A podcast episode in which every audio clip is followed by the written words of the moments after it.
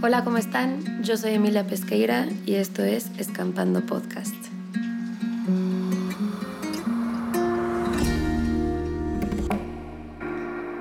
Hola, ¿cómo andan?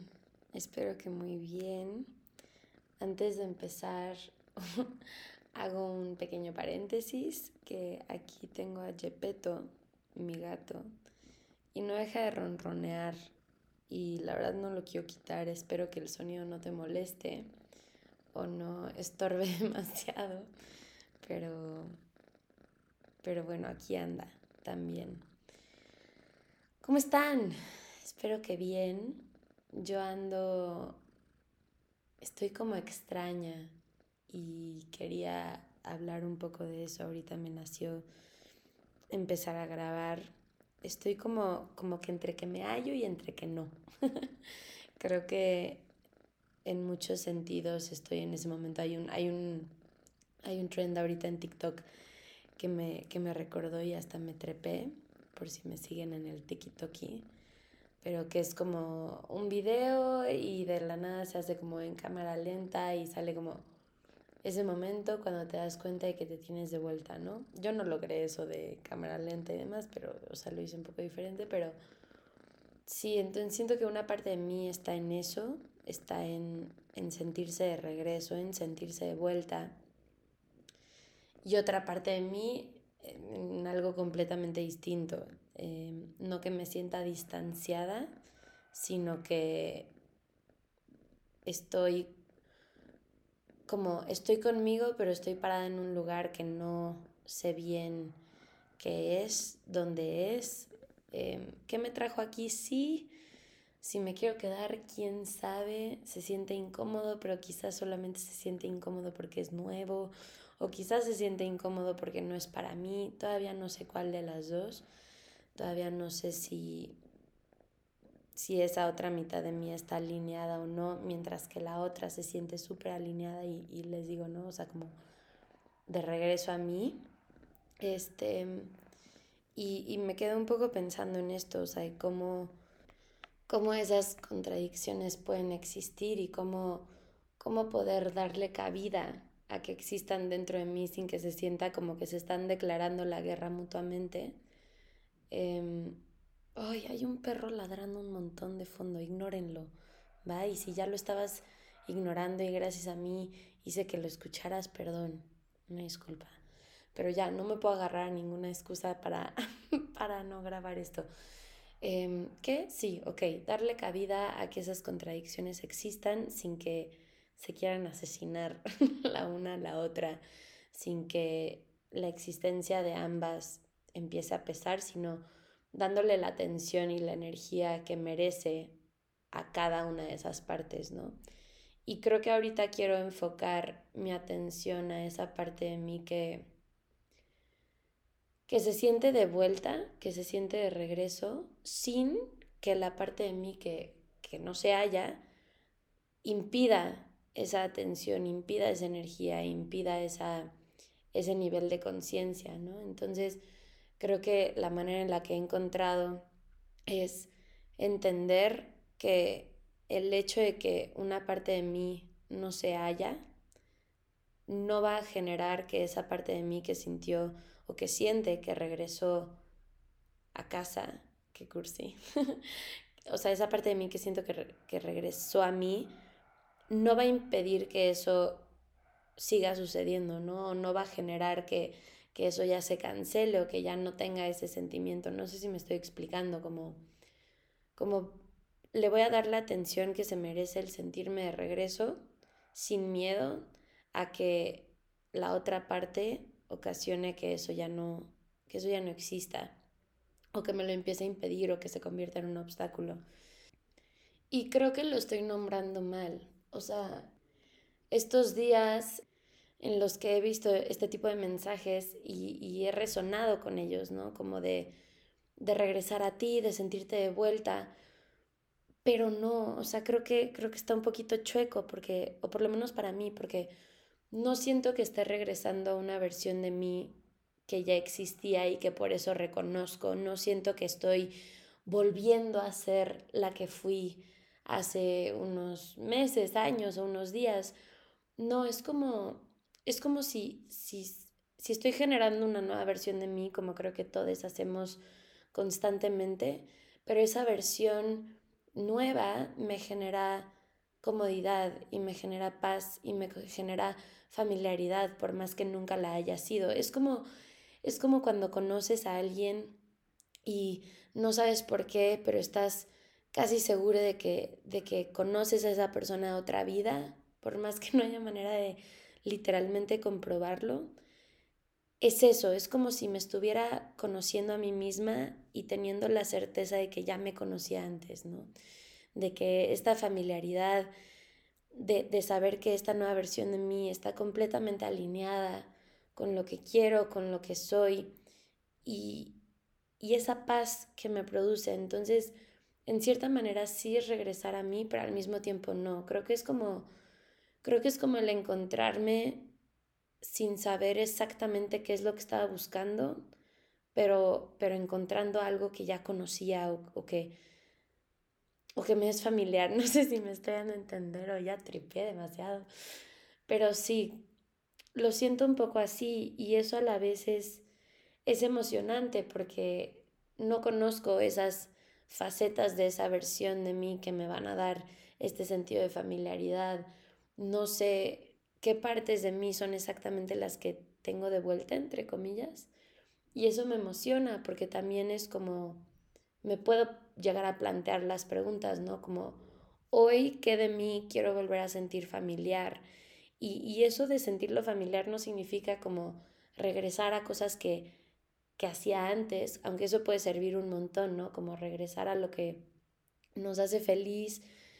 Y no, no estoy hablando de regresar con esa persona que por alguna razón se fue de tu vida, no, o sea, estoy hablando de regresar a ti, o sea, como regresar a esos gustos, esos, esos pequeños, esas pequeñas acciones, esa cotidianidad, esos pequeños rituales que, que te hacían sentir bien, ¿no? Es como Hace poquito publiqué un texto acerca de, de, trazar un mapa de regreso a mí. Creo que es un poco eso, como, como preguntarme, ¿haciendo qué? ¿En qué espacios? ¿Con qué personas me siento cerquita de mí? Y recordarlo también como, como la Emilia que, que se sentía en paz o cómoda, o lo más cercano a eso, qué hacía en su día a día y no irnos a lo extraordinario, ¿no? Como Ah, pues yo me acuerdo que esa Emilia se daba sus 15 minutos al día para tomarse su café con música y escuchaba esta canción o esta playlist o este podcast o, en silencio incluso y se hacía esto desayunar y, y, regresar a esas pequeñas cositas. Es como si, y esto hasta lo pongo en uno de los, de los talleres que imparto, como de dinámica de, de cuáles son tus migajas de pan que te regresan a casa, ¿no? Entonces, esas migajas de pan pueden ser cosas muy cotidianas, puede ser justo eso, tomarte tu cafecito escuchando tal canción, ver tal película, llamarla a tal amiga, em, hacer tal cosa, caminar en tal lugar, ir a tal cine, em, como que te acerca un poquito a ti y, y creo que sirve un montón esos como mapas que nos podemos trazar a nosotros mismos cuando nos sentimos perdides. Ya lo que voy ahorita con, con el sentirme de regreso a mí es como, es como raro porque sí tengo esas migajas y sí lo estoy haciendo incluso hasta de manera inconsciente, pero también hay cosas que me topo haciendo que yo no sabía que eran migajas, que me regresaban a mí porque nunca las había hecho, pero siento que me regresan a mí. No sé, no sé si con eso me explico. Y luego, y, y también es como el saber que todo cabe, ¿no? Como esta idea de equilibrio y de, y de grises y de polaridades y de hacer las paces con esas polaridades y con eso, este rollo tan pendulante que puede ser que hoy en la mañana mientras fui un café a leer me sentí súper de vuelta y conmigo y después en la tarde algo me detonó este sentimiento de no sé qué chingados estoy haciendo y, y demás, ¿no? Entonces, no sé, como que todo eso cabe y también saber que esta parte de mí que se siente de vuelta, como que neutraliza un montón la otra parte. O sea, si esto no lo tuviera, esa otra parte de mí que como que no se halla, siento que se apoderaría por completo de mis días y de mi estado emocional, incluso de mi estado físico, ¿no? Entonces, no sé, o sea, si estás escuchando esto y te resuena cualquiera de las dos, si te sientes de vuelta, encuentra el porqué, ¿no? O sea, encuentra lo que te regresó a ti y, y anótalo, escríbelo para por si un día se te olvida o por si un día necesitas esas migajas de regreso.